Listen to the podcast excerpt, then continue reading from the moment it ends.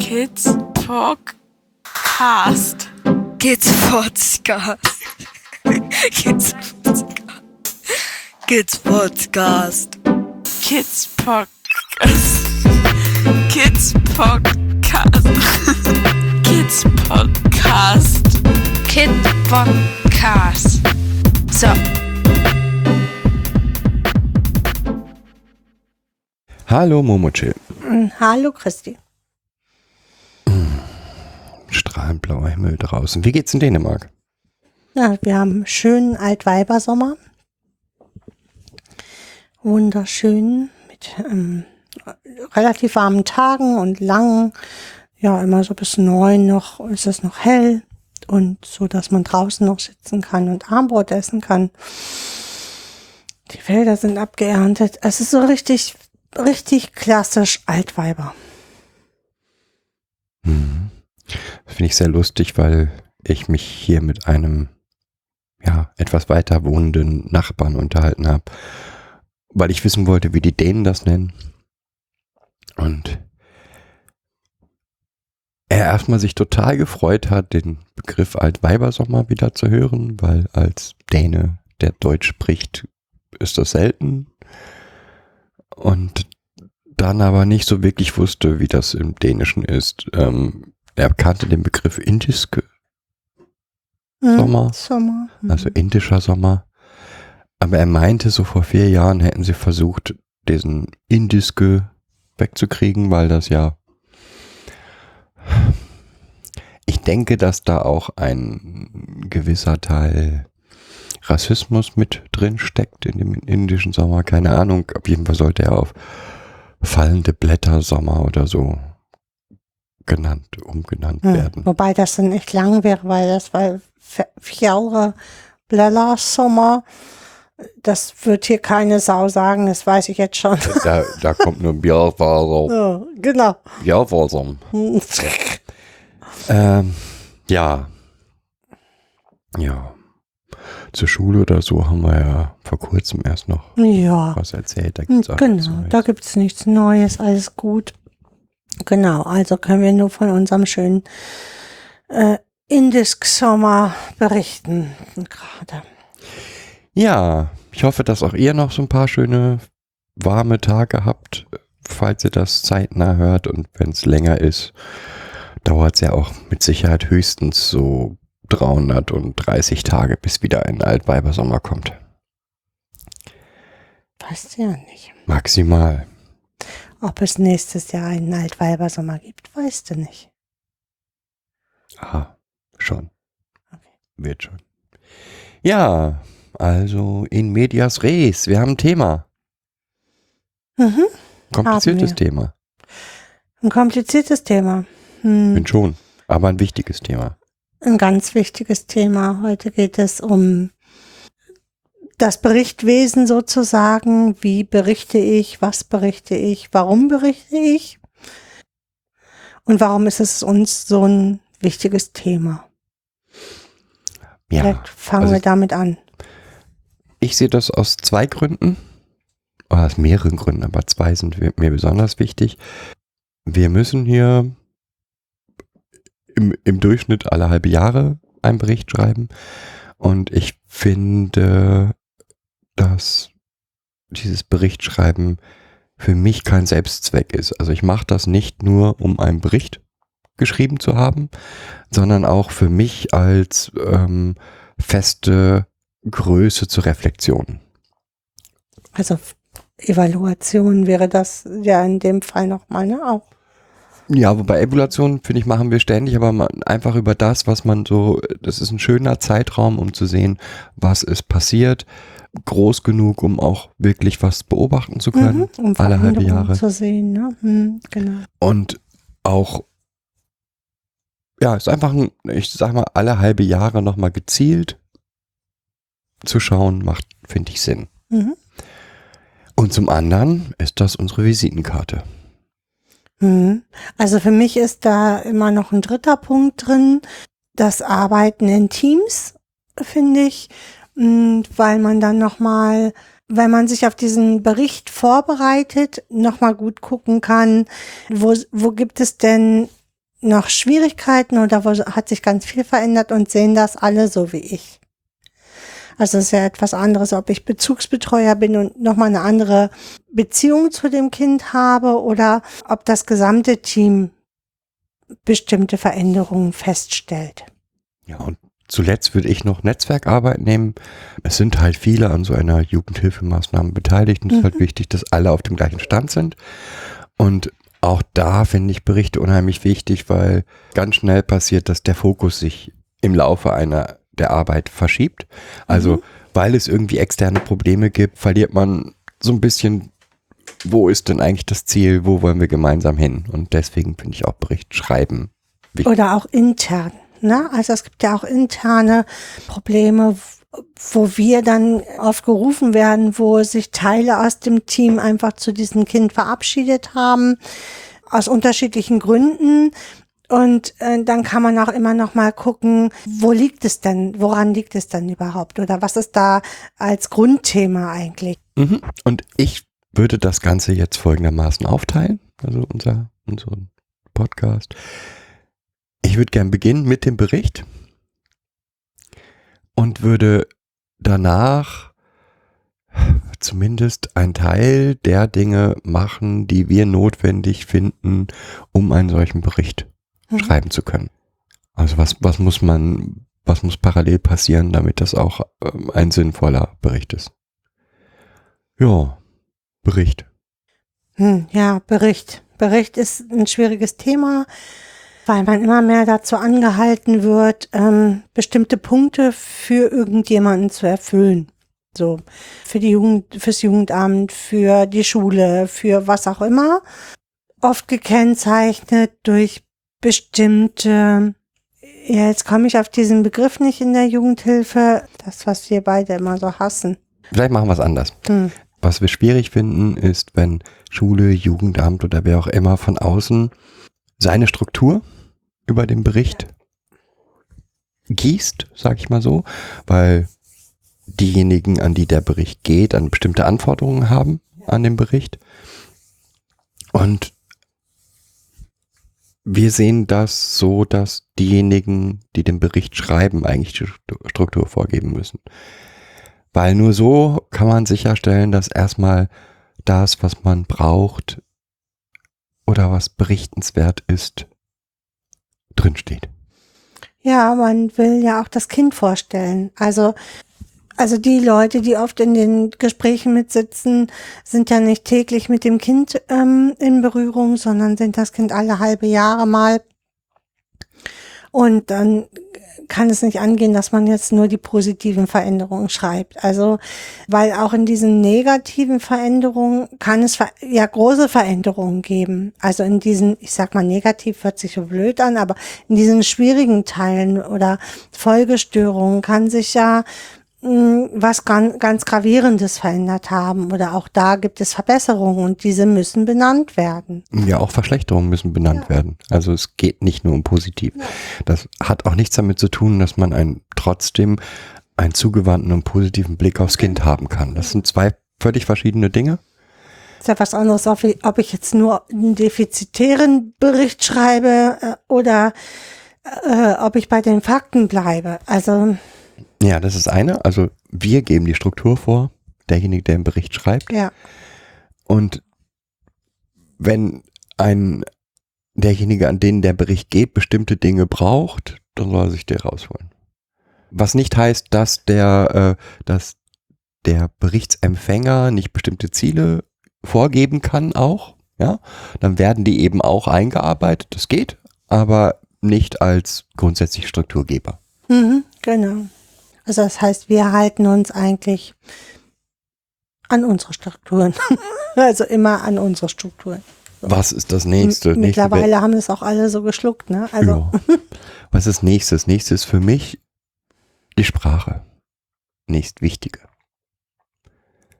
Und zwar auf verschiedenen Ebenen. Fakten, Fakten, Fakten. nicht rumgesülze, ne?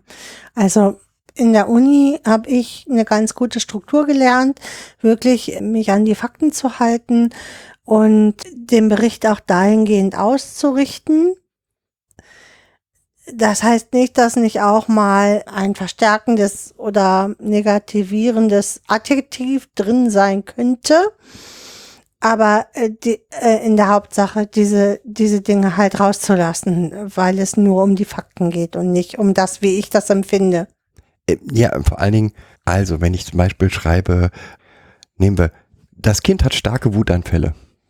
Oder Ach, mein Kevin-Beispiel. genau, Kevin hat massive Wutanfälle oder starke Wutanfälle, dann sagt das nichts aus. Sondern wenn ich aber sage, wenn ich aber sagen kann, dass, ähm, ich sag mal, den, das, was passiert ist, beschreiben kann und es auch noch durch Zahlen belegen kann und sagen kann, es passiert ungefähr zweimal in der Woche oder dreimal in der Woche oder täglich oder halbtäglich, dann hat das einen ganz anderen Stellenwert. Mhm, Damit machst du ja schon was auf, was wir generell machen. Also wir gucken ja immer dazu, wann genau tauchen diese Ereignisse auf. Welchen Zusammenhang gibt es in diesem Ereignis und mit welcher Stärke im Endeffekt tritt dieses Ereignis auf. Aber das kommt gleich nochmal zum Schluss, finde ich, oder im Nachhinein. Jetzt geht es erstmal darum, finde ich, dass das wichtiger ist, Fakten zu nennen und, und das so konkret wie möglich, anstatt in mit Adjektiven zu beschreiben, was ganz oft vorkommt. Hm. Oder auch Fremdwörter falsch zu benutzen. Also äh, uns begegnet das ja oft, dass dann irgendwie äh, so ein Wort kommt, gelernter Autismus oder ähm, es wird Meltdown benutzt. Ja. Was, nein? Meltdown oder angeeigneter Autismus oder eine bestimmte Art von, von Epilepsie, die Absence. Absence, genau. Und das ist wirklich ein, ein ganz selten vorkommende Epilepsie und wird oft in, in Zusammenhang mit Dissoziation verwechselt. Und äh, von daher muss man sich dann halt belesen, wenn man das nicht weiß. Ich weiß, dass es auch oft noch so gelehrt wird. Also ein ganz junger Kollege von mir sagt, ja, aber es wird so in der Uni gelehrt und das ist natürlich völlig Schwachsinn. Bitte die Begriffe nennen, die wirklich zutreffen, von denen ich weiß, dass sie vorhanden sind oder dass sie richtig sind. Wenn ich mir nicht sicher bin, lieber nochmal nachgoogeln und hinzu kommt, dass ganz oft Begriffe meiner Meinung nach auch nur verschleiern. Also selbst wenn ich von einer Dissoziation spreche, was heißt denn das?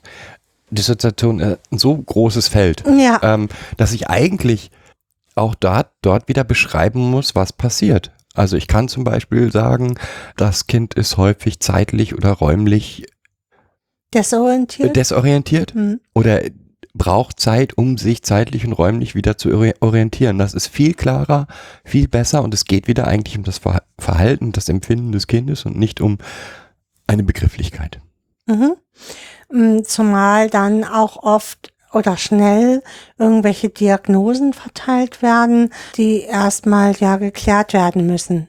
Also gehen wir jetzt nochmal zu den Absenzen. Also wenn ich den Verdacht habe, dass ein Kind Absenzen hat, muss es natürlich neurologisch untersucht werden und es muss äh, mittels EEG ähm, geklärt werden. Also das wäre jetzt erstmal in diesem Bericht erwähnenswert, dass das Kind halt immer so abtaucht und nicht da ist und nicht ansprechbar ist. Und dann könnte man in der Hilfeplanung festlegen, okay, hier ist vielleicht nochmal eine neurologische Untersuchung notwendig. So. Ja, aber das zeigt eigentlich nochmal, uns begegnet der Begriff Absence in dem Zusammenhang eigentlich als falsch benutzter Begriff. Da geht niemand in- der Gruppe von Absencen aus. Sollte so etwas beobachtet werden, ist es überhaupt keine Frage, dass man zum Arzt ge zu gehen hat. Das sind zwei völlig verschiedene Geschichten. Ja, jetzt haben wir die Sprache, haben unsere grundlegende Idee. Dann würde ich doch mal anfangen mit unserer Struktur, die wir Mhm. machen. Und ich würde jetzt erstmal nur so nennen und wir füllen das dann nochmal kapitelweise mit Inhalt. Was hältst du davon? Ja. Nachträglich dann. Mhm. Also unsere Struktur ist, grundsätzlich beginnen wir mit einer biografischen Timeline. Grundsätzlich bei jedem Bericht. Danach anschließend geht es um, für uns immer um die aktuelle Situation. die teilen wir in mehrere Abschnitte auf. Die, wie die Reihenfolge versuchen wir auch meistens eigentlich Struktur, strukturell gleich zu behalten. Das erste wäre die allgemeine Gesundheit. Dann kommt Schule, Kindergarten, Ausbildung, je nachdem, um was es da, äh, in welchem Alter sich das Kind befindet. Dann kommt die psychosoziale Situation und die unterteilen wir nochmal in die verschiedenen sozialen Zusammenhänge, in denen sich das Kind befindet. Da wären also Herkunftseltern, Freunde, auch wieder Schule, Kindergarten. Und Gruppe? Ähm, in der Gruppe. Mhm. Gruppenalltag. Oder halt hier bei uns der Alltag. Mhm. Und danach folgt nochmal eine Zusammenfassung eigentlich der, der Sachen. Also die Gesamtsituation wird nochmal betrachtet des Kindes. Und dabei haben, hat sich herausgestellt, dass wir eigentlich immer, ja gut, damit klarkommen, indem wir sagen, welche besonderen Herausforderungen gibt es aktuell und welche Besonderheiten sind da. Also Sachen, die sich, die irgendwie im Berichtszeitraum besonders aufgefallen sind. Mhm. Und wir haben jetzt auch angefangen, in den Bericht mit aufzunehmen, traumapädagogische Zielsetzungen. Mhm. Das heißt, äh, da können wir auch halt so ein bisschen mit steuern und sagen, das ist wichtig für die, die nächste Zeit, das zu bearbeiten. Das gehört in diese, und das kommt auch in diesem Bereich Gesamtsituation, in dem wir im Prinzip sagen, da sind die Herausforderungen, die wir gerade haben und traumapädagogisch sagen, das sind die, die Lösungswege oder die Ziele, die wir sehen. Mhm. Ja, das wäre die Grund Grundstruktur. Fangen wir an mal mit der Trauma-Timeline. Warum und was ist denn das? Hm. Na, die Trauma-Timeline ist ein Zeitstrahl, in dem man alle vorherigen Ereignisse einträgt, aber auch die aktuellen Ereignisse mit auffasst. Und zwar hat man dann das einmal kurz und prägnant im Überblick. Also, ich mache ein Beispiel. Man sieht dann halt, wenn ein Kind fünfmal woanders untergebracht hat, äh, wurde, sieht man halt, dass auf der Timeline, oh, das Kind war schon in fünf verschiedenen äh, Stellen platziert. Hatte also daraus kann man einen Rückschluss machen und sagen, oh, es gibt also schon fünf Beziehungsabbrüche für das. Prägnante Dinge in der Schwangerschaft, die vielleicht waren oder bei der Geburt oder bei der Trennung äh, zwischen Eltern und Kind würden da auch mit reinkommen, so wie halt aktuell ist. Das Kind hatte eine schwerwiegende Operation, ist lange im Krankenhaus gewesen und so. Wobei für uns ganz wichtig ist, dass dort nur potenziell traumatisierende Ereignisse drinstehen. Mhm. Wir haben mal, wie wir sie machen, beschrieben. Da mache ich auch in, in, dem, Dings, in, dem, in der Podcast-Beschreibung einen Link zu. Und wir unterteilen noch, also wir haben da eigentlich drei Sachen, die wichtig sind, die wir wichtig finden. Zum einen wir unterscheiden zwischen den Dingen, von denen wir genau wissen, wann sie stattgefunden haben und denen, wo wir nur eine Idee haben, wann es stattgefunden haben könnte. Oder aus Erzählungen des Kindes. Genau, Mhm. also wenn das Kind etwas erzählt, äh, das, und das passiert hier regelmäßig, dass neue Informationen reinkommen im Laufe eines halben Jahres, ähm, versuchen wir die zeitlich einzuordnen. Häufig kann man das auch ungefähr, aber nicht manchmal nicht präzise. Manchmal hat man aber eine ganz ganz klare Idee. Dann und dann war das. Mhm. Was wir noch mit aufnehmen, hängt aber ein bisschen vom Kind, wenn es verschiedene Betreuungssituationen durchlaufen hat, dass wir auch aufnehmen, wer war in der Zeit die betreuende Person. Wie wir ja schon mehrfach gesagt haben, haben erlebt man gerade in häufig bei Kindern, die fremd untergebracht sind und die hochtraumatisiert sind, dass sie 10, 11, 12 verschiedene Betreuungssituationen durchlaufen haben. Und da ist nicht, nicht ohne Bedeutung, das auch immer nochmal Zu deutlich benennen. und Mhm. zu benennen und deutlich zu machen. Ja. Und wofür machen wir das? Na, das habe ich vorhin schon benannt einmal, weil die ähm, Personen, die mit am Tisch sitzen, natürlich nicht täglich mit dem Kind zusammen sind und ganz viele andere Kinder auch haben oder betreuen oder und um sich kurz und prägnant einen Überblick eigentlich zu beschaffen zu diesem speziellen Kind. Das hat sich wirklich bewahrheitet, das so zu machen. Es ist mir auch immer unheimlich wichtig. Wir haben lange überlegt, wie kriegen wir das hin, dass wir dem Leser nochmal klar machen, um, um was es eigentlich Mhm. geht. Welche also was, Grundsituation, von welcher Grundsituation wir ausgehen. Genau. Und ähm, das zu beschreiben äh, jedes Mal, das liest sowieso keiner, aber mit so einer, Ja. so einer Ti- Traumatimeline, in der man nochmal die prä prägendsten, bekannten, potenziell traumatisierenden Ereignisse klar machen. Und ich glaube, es gilt auch, wie gesagt, selbst wenn es keine Traumadiagnose gibt, so ist so eine Timeline trotzdem wichtig, weil da äh, zu sehen, wann ist das Kind denn au aufgenommen worden, wie viele verschiedene Erziehungssituationen hat es durchlebt, ähm, welche prägnanten Ereignisse sind da. Ja, genau. Also da kann man nochmal einen kurzen Blick auf, auf das Bindungsverhalten oder Bindungsgefüge des Kindes äh, gucken und äh, sagen, oh, ja, ein Kind, was elf ähm, neue Betreuungssituationen hat und elf Beziehungsabbrüche oder zehn Beziehungsabbrüche, damit äh, wird Probleme im Bindungsverhalten haben. Also auch, wenn es, wenn da keine Diagnose gestellt. Wir sind heute leider immer so auf die Diagnosen fixiert. Und in der Pädagogik haben wir es oft mit Verhaltensweisen und Folgen zu tun, die wir aber irgendwie klassifizieren müssen, so will ich es mal sagen, und auch benennen müssen. Und von daher macht das auch nochmal richtig Sinn. Mhm.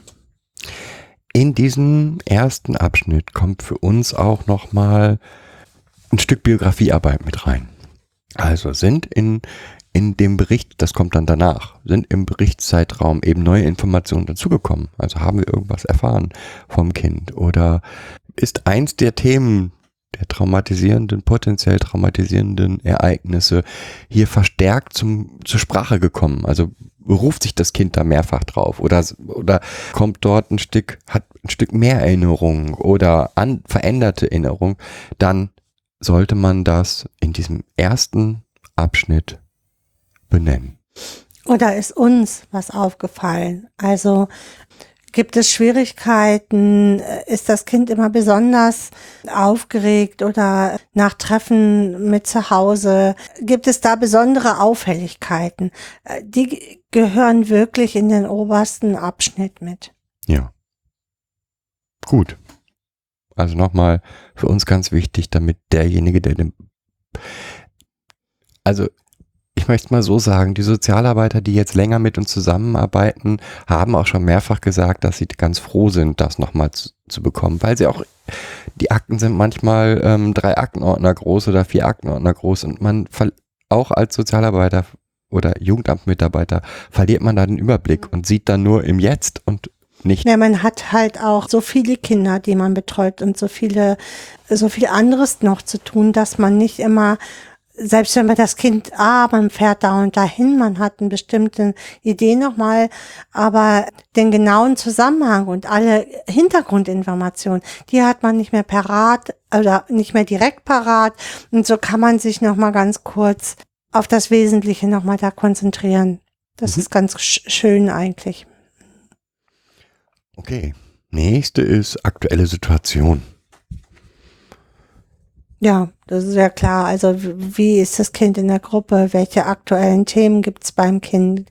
Gibt es, ähm, da haben wir, glaube ich, eine klare Struktur auch, ne? Da fangen Ja, ja. wir immer mit. Wir fangen immer mit Gesundheit, Krankheit an. Genau. Und wenn da auch nur drin steht, war beim Zahnarzt oder ähm, was auch immer, nur damit der Welche Bereich. regelmäßigen Z- äh, Vorsorgeuntersuchungen haben stattgefunden?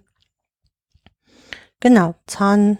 Wobei dort für uns in diesem Bereich Gesundheit und Krankheit auch Beobachtungen, die dann ähm, in dem Bereich eine Rolle spielen, Mhm. äh, mit eingehen, wie, was ich, Kopfschmerzen, Bauchschmerzen, Verstopfungen, Also so äh, Schlafstörungen, Psychosomatische Beschwerdebilder meinst du, ne? auch, Mhm. aber auch zum Beispiel, wenn beobachtet wird, dass das Kind häufig stürzt, von Treppen stürzt oder fällt oder ähm, sich die Tür in der Tür klemmt oder all diese ganzen, also besonders auffallende Verhaltensweisen oder Stresssituation des Kindes. So, oder sollten da, dort mit rein. Nicht nur die, der reine Gesundheitszustand. Genau, gibt es gerade besonders hohes Stresslevel, weil das Kind gerade viele Tests hat und ist es dann besonders wütend zum Beispiel.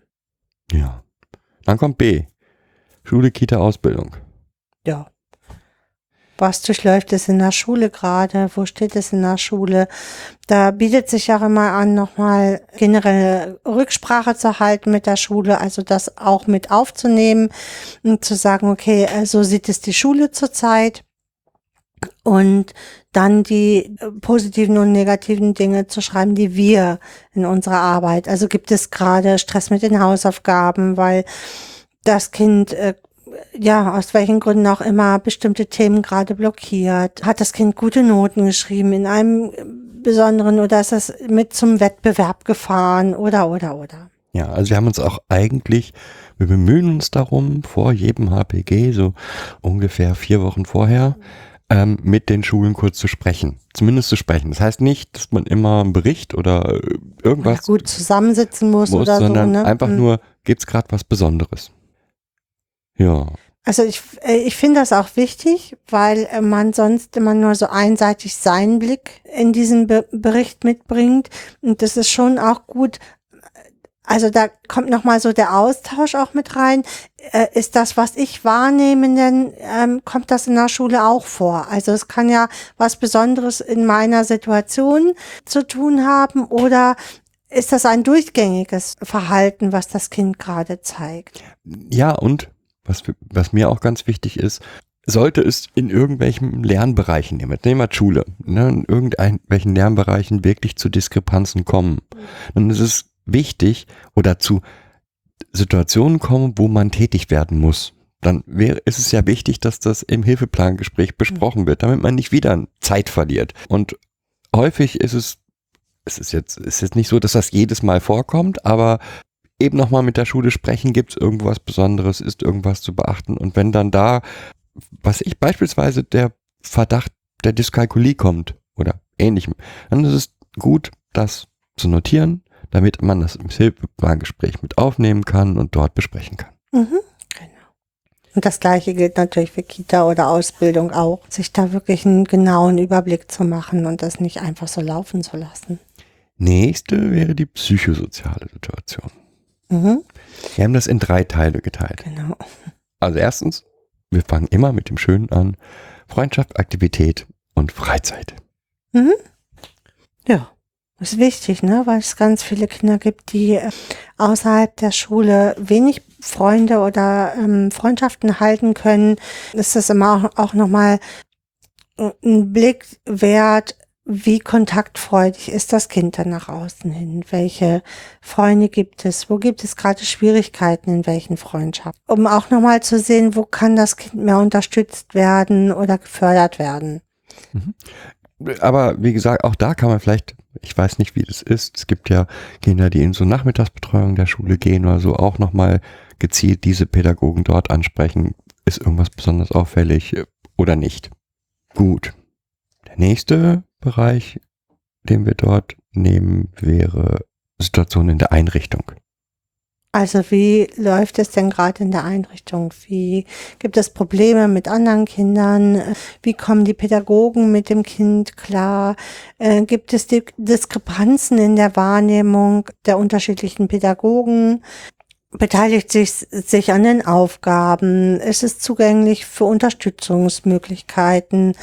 Und, und, und. Also da gibt es so eine riesen Bandbreite, die man da im, im pädagogischen Alltag einfach im Gruppensetting betrachten kann. Und auch da ist mir ganz wichtig immer das, was klappt, als auch das, was nicht klappt. Wenn ein Kind es total toll hinkriegt, sich an die Regeln oder die Aufgabenverteilung in der Gruppe oder die Regeln der Gruppe zu halten, gehört das da schon rein, mhm, wenn es das genau. besonders gut macht. Genauso wie es aber auch da reingehört, wenn ein Kind das ständig verweigert und sagt, pf, nö, Ja, also wären wir nämlich schon bei so einem Beispiel, dieses ständig verweigern, da steht dann da tatsächlich drin, so, ähm, das Kind verweigert ständig seine Aufgaben. Da, das ist schön, also dass ich das mitbekomme, jetzt als ähm, Jugendamt, aber welche Ursachen gibt es denn dafür? Also es gibt für jeden, wir gehen ja davon aus, dass es für jedes Verhalten eine Ursache gibt.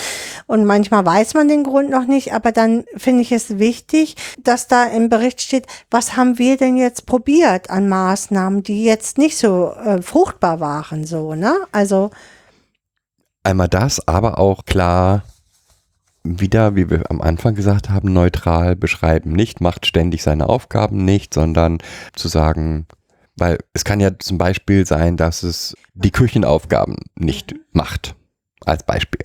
Also wenn es irgendwelche Küchenaufgaben im Küchenbereich hat, aber im Gartenbereich total aktiv ist. Und das sollte man dann schon auch differenzieren. ne? differenzieren und, genau. und klar machen. Und jetzt äh, könnte man dann zum Beispiel hier sagen, ähm, von äh, seinen 14 Mal Küchenaufgaben hat er zwei erledigt. So. Und dann wäre es neutral und man könnte sagen, okay, da ist ein Bereich, da müssen wir einfach anders nochmal gucken und nochmal gucken, woran es denn auch liegen kann, dass, dass die, dass Küche jetzt besonders schwierig ist. Und meistens kommt man dann auf Ergebnisse, weil, was weiß ich, es immer so schmuddelig in der Küche ist, sag ich mal so. Ne? Also da sind dreckige Teller und ähm, es mag sich diese dreckigen Teller nicht anfassen oder was auch immer. Da findet man auf jeden Fall mal. Aber eine solche Beschreibung, ne, also von 14 Mal Aufräumen der Küche oder was auch immer, ähm, hat er nur zweimal erledigt. Eine viel bessere Beschreibung als macht ständig seine Aufgaben nicht. Oder das wöchentliche Aufräumen des Zimmers verweigert das Kind in 10 von 20 Fällen. Mhm. Jetzt könnte man das vielleicht noch mehr eingrenzen, könnte sagen, okay, das Kind verweigert seine dreckige Wäsche rauszusuchen oder den Müll rauszubringen oder oder oder. Je detaillierter, Anstatt- desto besser. Genau, genau. So. Und wenn wir das haben, kommen Herkunftseltern und Kontakte mit den Herkunftseltern. Auch hier finde ich gehört noch mal rein. Erstmal generell, wie oft finden dann Kontakte statt? Äh, wie ist der Austausch? Generell zwischen Gruppe und den Eltern, aber auch äh, solche, also nochmal hervorgehoben, wenn das Kind zum Beispiel nach diesen Wochenenden besonders äh, auffällig ist in seinem Verhalten oder es schon Angst, also sagt, ah, ich will da gar nicht hin, ich habe so Bauchschmerzen, da das auch nochmal mit aufzunehmen und zu gucken, auch wirklich regelmäßig zu gucken, wie, wie ist das Kind denn dann? Ja, also da sind wir das Sprachrohr des Kindes, finde ich, ist unsere Aufgabe, zu versuchen, alle Informationen, die wir dort bekommen, weiterzugeben. Das heißt nicht, dass wir da was irgendwie ändern müssen oder ändern können, aber wichtig ist es, das, was wir beobachten, weiterzugeben. Genauso, wenn das Kind von so einem Besuchskontakt wiederkommt und von irgendwelchen Sachen berichtet, die wir eigenartig finden oder die, die berichtenswert sind. Also wenn das Kind wiederkommt und sagt, wow, da hat's voll die Prügelei gegeben, dann ist, gehört das mit genau an diese Stelle in dem Bericht. Haben wir da was vergessen? Auch da wieder, auch positive Dinge müssen da genau, rein. positive und negative, also positive und negative Dinge. Also ich weise da gerne drauf hin, weil ich ganz oft in unserer Fortbildung dann immer hatte, ja, wir können ja nichts da tun, wenn also wenn Verdacht besteht oder so, können wir ja nichts tun. Das Kind ist, soll ja da alle 14 Tage hingehen. So. Wenn ich aber jetzt weiter einen Verdacht habe, muss ich diesen Verdacht ja auch bestätigen können. Also ist es mir ganz wichtig, dort auch nochmal den Blick hinzulenken und zu sagen, doch, wir können damit bestimmen und äh, zumindest können wir darauf aufmerksam machen, dass dort dass es dort Di- Diskrepanzen gibt und diese Diskrepanzen dann auch nochmal, wenn ich das genau detailliert aufgeschrieben habe und mir dann Blick zugemacht habe, dann kann es auch nochmal in der Hilfeplanung besprochen werden. Und nur so können wir was ändern. Also wenn wir was ändern wollen, das ist allgemein, also das ist ganz oft so, das heißt ja, wir können nichts ändern, das Kind muss ja alle zwei Wochen das und das tun. Wenn wir nicht beschreiben, was die Folgen davon sind oder welche besonderen Informationen wir haben oder bekommen haben, ja, dann kann Jugendamt auch nichts machen. Also es kann nicht zum Anwalt der Kinder werden in solchen Situationen, wenn es gar keine Informationen dazu hat. Oder das Gericht. Ne? Also das Jugendamt kann ja nur auch in Gerichten weitergeben, was wir ihm mitgeteilt haben, weil wie gesagt, das Jugendamt kommt einmal im halben Jahr und äh, dann gibt es eine Hilfeplanung. Und also es ist unsere Aufgabe als Pädagogen, genau das äh, zu dokumentieren und als Handlungsbasis dem Jugendamt zu geben. Mhm. Gut, und wenn wir das hinter uns haben, Ja, dann schreiben wir nochmal schön, wie es denn ist. genau, dann sagen wir nochmal Gesamtsituation und Herausforderungen. Genau. Also aus den Informationen, die wir gegeben haben, dann die Dinge nochmal herauskristallisieren, von denen man sagt, die sind besonders wichtig oder hier müssen wir was tun. Hier haben wir die traumapädagogischen Ziele. Oder wir haben die und die tra traumapädagogischen Mittel verwendet und die haben gefruchtet oder nicht gefruchtet. Da müssen wir nochmal weiter in die Evaluierung gehen, was dann nochmal da besser helfen kann. Auch das gehört dann hinterher nochmal zusammengefasst. Ja, und gerade in diesem Bereich, also bei diesen Besonderheiten, unserer Erfahrung nach, das ist natürlich immer Erfahrung äh, nach, haben wir immer festgestellt, dass die Sachen, die dort auftauchen, eigentlich die Sachen waren, die uns im letzten halben Jahr auch massiv beschäftigt haben. Also, das ganz noch nie wüsste ich, dass dabei aufgetaucht ist, plötzlich wir beim Berichtschreiben gemerkt haben, ups, das ist ja eine besondere Herausforderung. Nee. Oder so. Sondern es waren immer Sachen, die schon vorher eine Rolle spielen. Okay. Wenn wir all diese Dinge gemacht haben, dann ist ein Bericht zwei bis drei Seiten lang. Je Mhm. nachdem, kann auch vier oder fünf Seiten lang werden. Wichtig dabei, und das hatten wir jetzt ja schon mehrfach gesagt, ist mir ganz, ganz wichtig, so detailliert, also wenn es gerade bei diesen besonderen Herausforderungen am Schluss, die so exakt und so gut wie möglich zu beschreiben. Und um das zu machen, muss man eigentlich immer nicht nur qualitative Beschreibung haben, sondern auch quantitative Beschreibung. Und damit wären wir bei dem, was wir für wichtig erachten im Allgemeinen.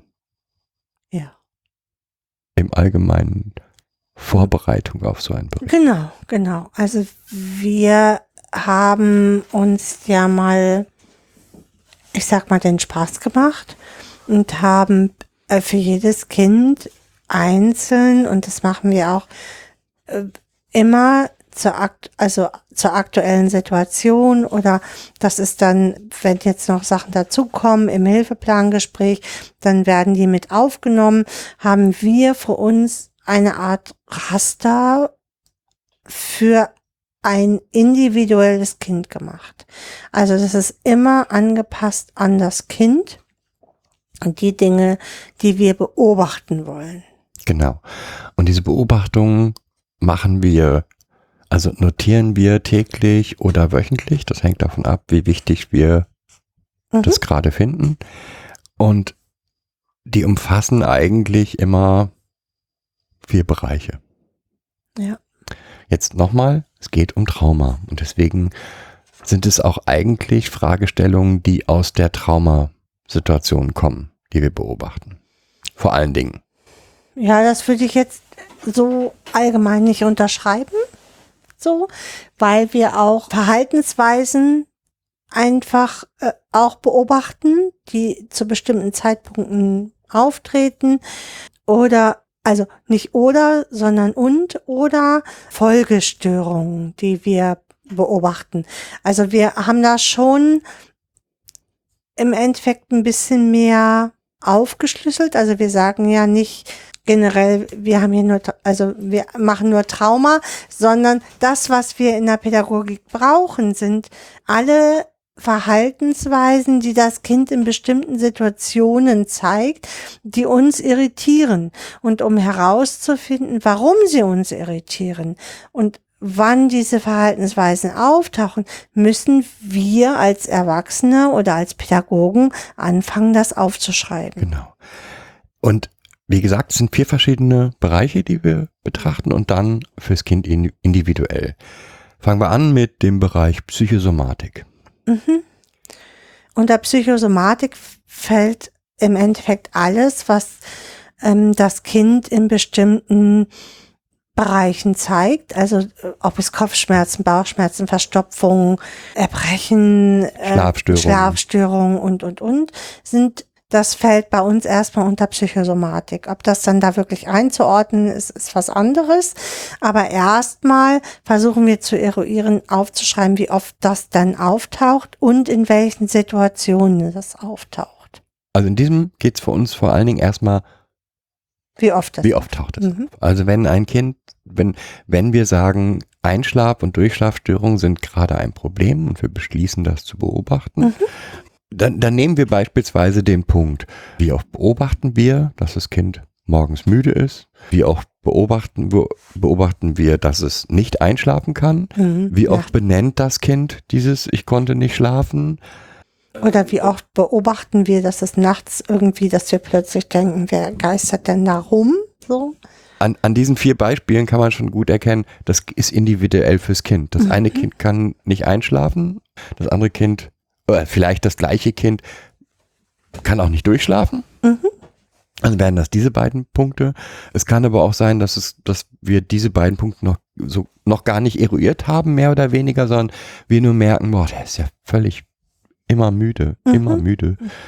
Aber dann reicht eben nicht dieses Gefühl, der ist immer müde, sondern wir versuchen das dann kontinuierlich zu beobachten und zu notieren. Genau. Oder auch das Gefühl äh, des Kindes. Ich fühle mich immer kaputt und schlapp. Also ich, so, und liegt es manchmal, es liegt halt daran, dass das Kind kein Morgenmensch ist. Also auch das kann ich da ja feststellen dann, ja, und sagen, ja gut, okay, er ist jetzt kein Morgenmensch. Oder ich sage, ja, er ist kein Morgenmensch, weil er auch nur zwei Stunden schläft in der Nacht. Desgleichen geht es eben, wie gesagt, um. Wenn ich beobachte, dass ein Kind häufiger über Kopfschmerzen, häufiger über Bauchschmerzen, Bauchschmerzen, mhm.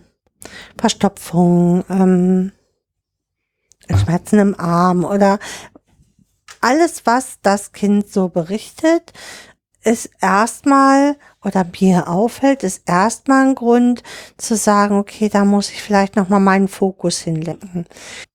Und ich weiß, also jetzt sind wir ja nur zu zweit hier. Wir können uns schnell mal austauschen. Aber wenn ich mich auch im Team da drum, drüber austauschen will, wie ist denn das bei dir, dann brauche ich immer Größen, Nenngrößen, irgendwas, wo, woran ich überhaupt mit meinen Kollegen diskutieren kann, ist das was, was wir besser im Blick haben Ja. müssen. So, das war der eine Bereich. Psychosomatik. Der nächste Bereich ist für uns der Bereich Dissoziation. Mhm.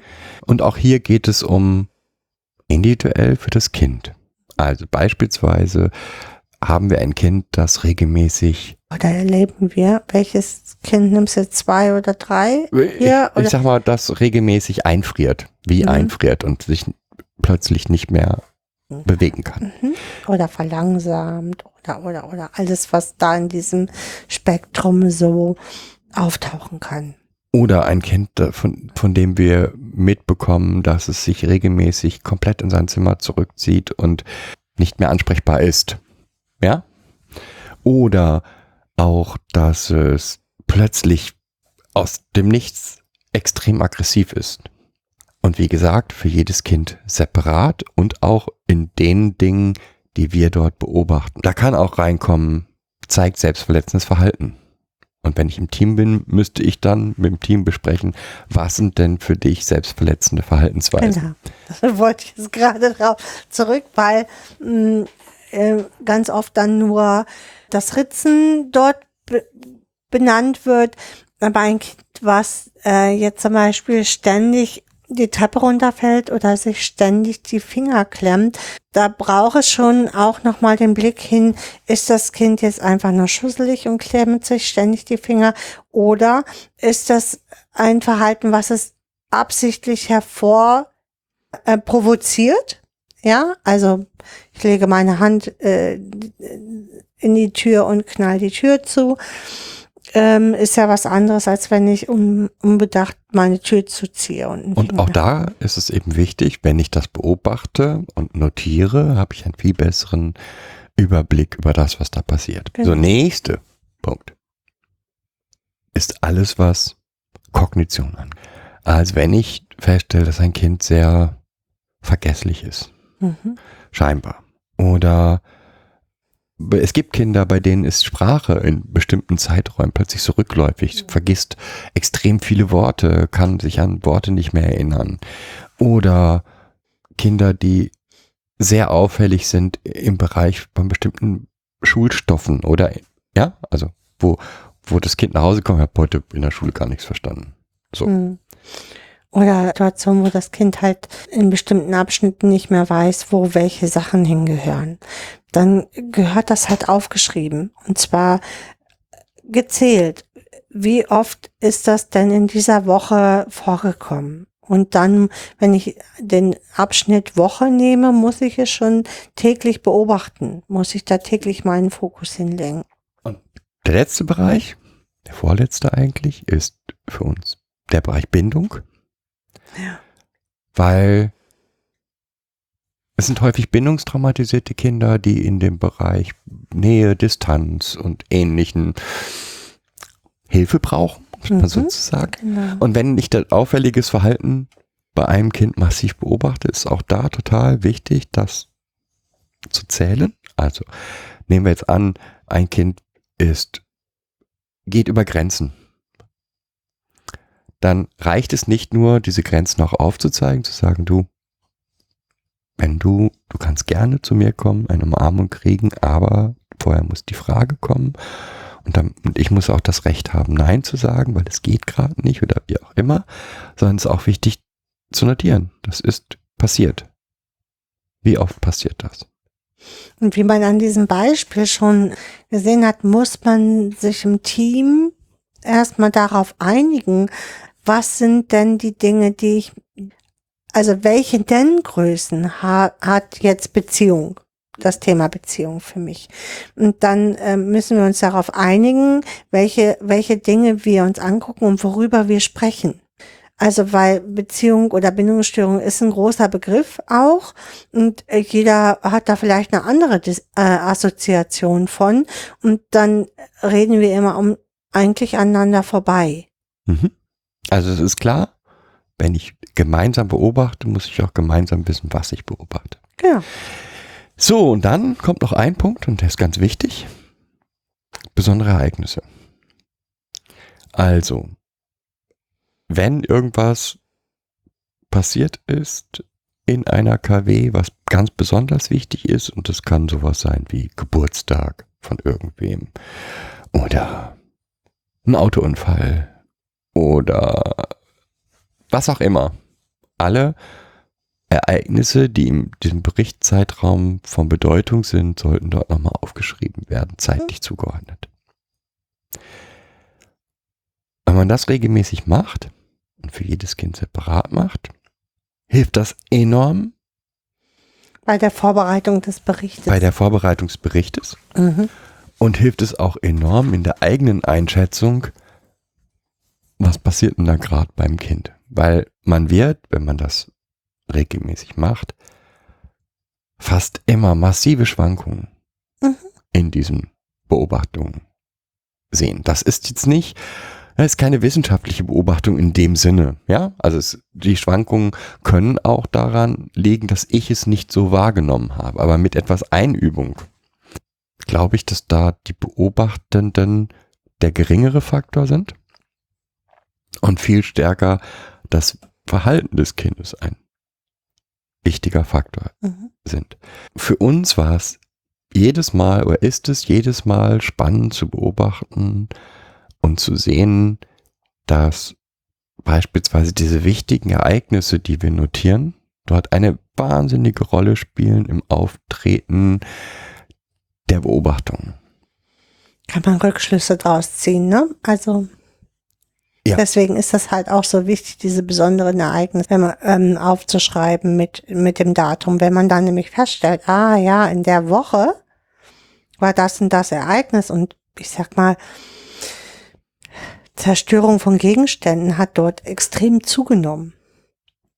Dann kann ich einen Rückschluss darauf ziehen oder dann erlaubt es mir zumindest allein von, von dem Blick her eine, zu sagen, okay, da könnte ein Zusammenhang bestehen. Einmal das, aber auch, wo ich, was ich total wichtig finde, ist, das ermöglicht einem auch Entwicklung zu sehen. Mhm. Also, dass man feststellt, oh, die, man zwar das Gefühl hat, ah, die, das Kind dissoziiert aber recht häufig. So. Und wenn man sich das dann die, die, die Ergebnisse, die Zahlen ansieht, feststellt, mh, also in den letzten zwei Wochen, ja. Davor war aber eine Phase von drei Monaten, da war es total cool, da war ganz wenig Dissoziation. Mhm. Welchen, also dann kann ich nochmal den Zusammenhang anders suchen, als wenn ich sage, das Kind dissoziiert jetzt aber durchgehend so viel. Mhm. Äh, so. Und dann kann ich, also ich selber sehe, ach, ist gar nicht so viel. Es war jetzt in den zwei Wochen so gehäuft. Und ja, und dann kann ich nochmal gucken, oh, okay, was war denn in den zwei Wochen?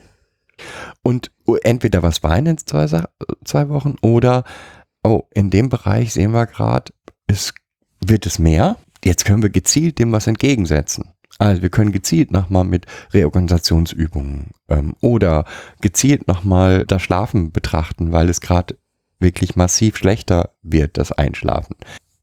Oder gezielt nochmal, mit dem Tresor arbeiten, bestimmte Dinge, ne, wenn ich nachts nicht loslassen kann, kann ich ähm, bestimmte Dinge in den Tresor ähm, schließen und äh, wird es dann besser, wenn ich bestimmte Teile in den Tresor. gibt's die unterschiedlichsten Sachen, das wäre mal wieder eine andere Folge. Und ganz ehrlich, dieses pro Kind, also dieses Aufnehmen dieser Daten, also das Erstellen dieser, dieser aufs Kind zugeschnittenen Beobachtungs Bögen, Bogen mhm. dauert etwas länger. Und den sollte man sich, also wir machen das dann äh, mit dem HPG, überlegen wir, ob wir im nächsten halben Jahr da was verändern oder wenn wir aktuell feststellen, wow, da ist ja gerade was, wir haben, wir haben da gerade was Neues, das nehmen wir dann sofort auf. Ansonsten ist das einmal pro Woche pro Kind Zehn Minuten maximal. maximal. Hm. Maximal. Weil das geht, sind einfach nur die Fragen, die man sich gestellt hat, nehmen. Manchmal macht man, haben In so einer Teamsitzung kann man das gut äh, in einer halben Stunde abhaken, wenn man jetzt acht Kinder hat, locker. Und bei, bei Dingen, wo wir sagen, das ist gerade besonders wichtig, haben wir auch Strichlisten einfach da liegen. Also wo wir ähm, mit pro Woche in einer anderen Farbe ähm, einfach nur einen Strich machen, wenn es, wir es beobachtet haben, dann ist das noch einfacher. Es ist auch ähm, immer ein guter Überblick und auch ein guter Beleg, äh, finde ich, für das Jugendamt, was man denn eigentlich an Arbeit gemacht hat. Auch nochmal zu gucken, welche Themen waren denn wirklich brisant? Weil da steht ja dann, konnte acht Wochen lang wirklich nicht auf Toilette oder so, ne? Also immer mit ganz häufig äh, Stuhlverhalten, Stuhlverhalten, Stuhlverhalten. Und dann kann man das nochmal anders auch besprechen und kann sagen, hier, hier hatten wir unseren Fokus und unseren Schwerpunkt, dass das Kind halt regelmäßig auf Toilette gehen kann. Und dazu haben wir das und das und das dann gemacht. So. Ja. Und wie gesagt, ich halte es für absolut notwendig, weil das eigene Empfinden häufig massiv mit der Realität kollidiert. Ja, und man ist so auf, oft ist man so fixiert auf das, was nicht gut läuft und arbeitet sich da so stoisch dran ab und ist halt wirklich nur noch darauf fixiert und sieht aber, mh, ich mache mal ein Beispiel, ein Kind schläft nachts nur zwei Stunden und man übersieht dann irgendwann, dass das Kind aber schon drei Stunden jetzt schlafen kann. Weil ich mich so daran abarbeite, dass das Kind nachts immer rumgeistert zum Beispiel. Wenn ich aber jetzt, wann ist es denn, wann ist es ins Bett gegangen, wann ist es das erste Mal aufgestanden, wann ist es das zweite Mal oder das dritte oder fünfte Mal, wenn ich mir die Zeiten kurz notiere, kann ich sehen, aber am im Endeffekt hat es drei Stunden, also das heißt eine ganze Stunde mehr geschlafen. Und dann kann ich mit dem Kind auch feiern, dass ich, dass es diese Stunde mehr geschlafen hat. Auch gleich nochmal diesen pädagogischen Effekt. Oh Mann, das ist ja super. Jetzt hast du, äh, ich habe hier gesehen, an drei Tagen hast du diese Woche ne, nicht nur zwei Stunden geschlafen, sondern schon drei Stunden. So. Und dann kommt man nochmal wieder in ein anderes Gespräch auch mit dem Kind und kann auch selber sehr viel positiver das sehen.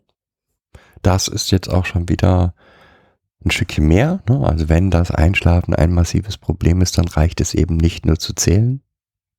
Dann muss man Also, sich überlegen, wie kann ich das, diesen Faktor vielleicht anders aufnehmen, indem ich zum Beispiel die Zeit, die es geschlafen hat, notiere. Aber wie gesagt, das ist individuell für jedes Kind das, was ich beobachte, unterschiedlich. Genau, also da stellt man halt fest, dass ich dann doch aus der Pflege komme, da macht man solche schnicki-schnacki-Sachen und macht ständig irgendwelche Erhebungsbogen und guckt nach und äh, überlegt sich, wie kann ich das nochmal ähm, grafisch darstellen oder wie kann ich das darstellen.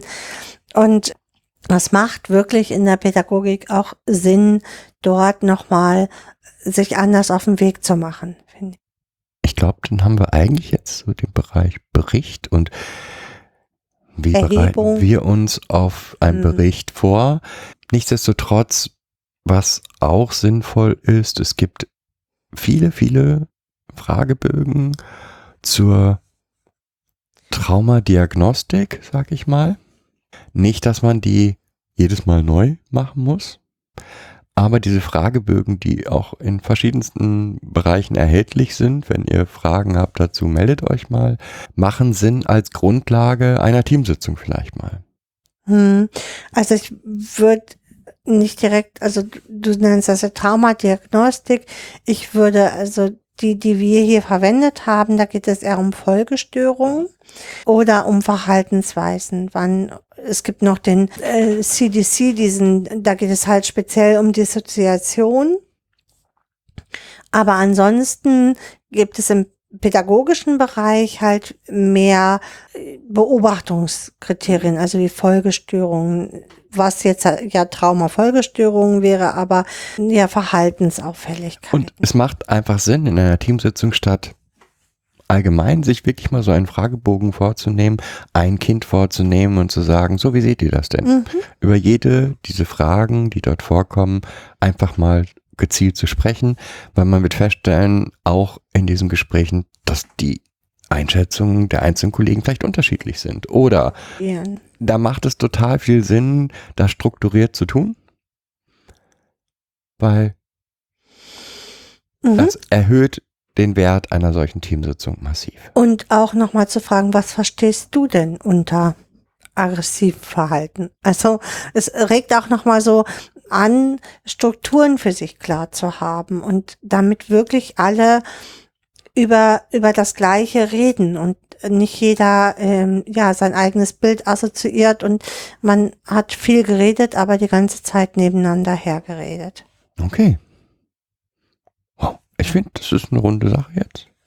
Wir haben das ja auch geschrieben auf unserer Kinder in das Zentrum Seite und haben ja gesagt, wir werden diese Artikel, die wir da schreiben, freischalten für Leute, die ein Abo zum Beispiel bei uns haben. Das wird jetzt auch passieren. Das werden wir dann auch machen. Diese Artikel da reinstellen. Natürlich auch, woher wir auf, auf welchen Basen unsere Artikel so basieren oder welche Grundlagen wir dafür zur Verfügung genommen haben und stellen die auch mit dann da rein. Aber unsere Artikel sind nicht so einfach frei zu lesen. Nee, wir haben ein paar Artikel freigestellt.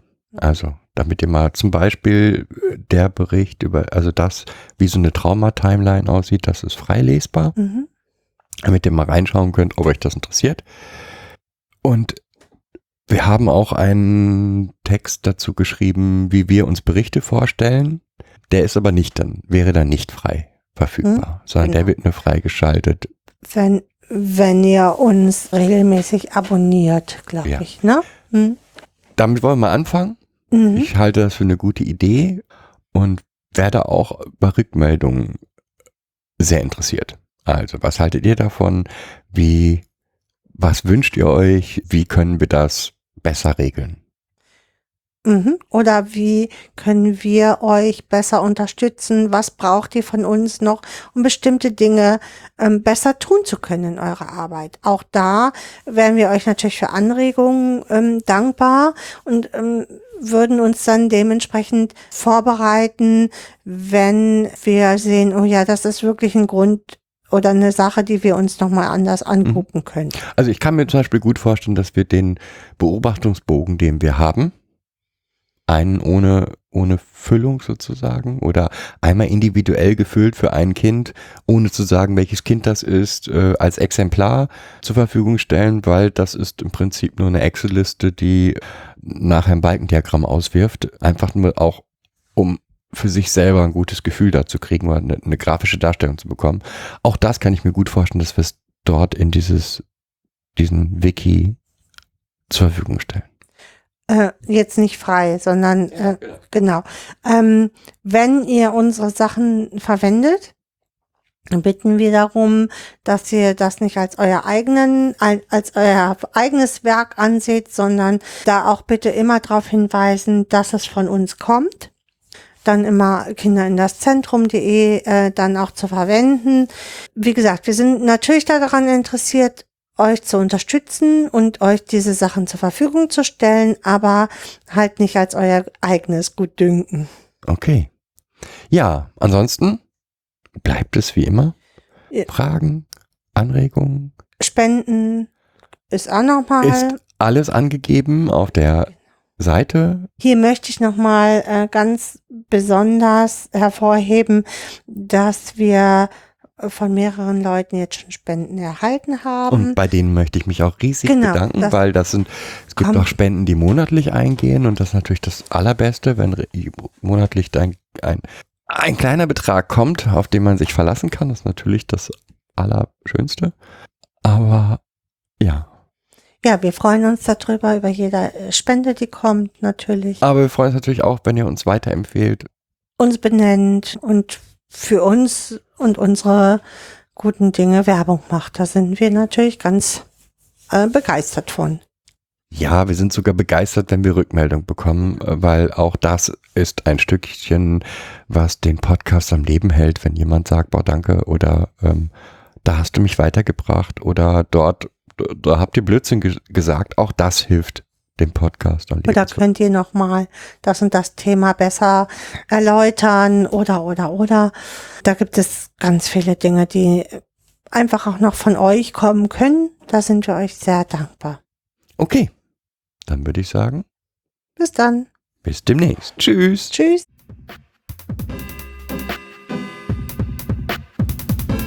Das war eine weitere Folge Kids Podcast.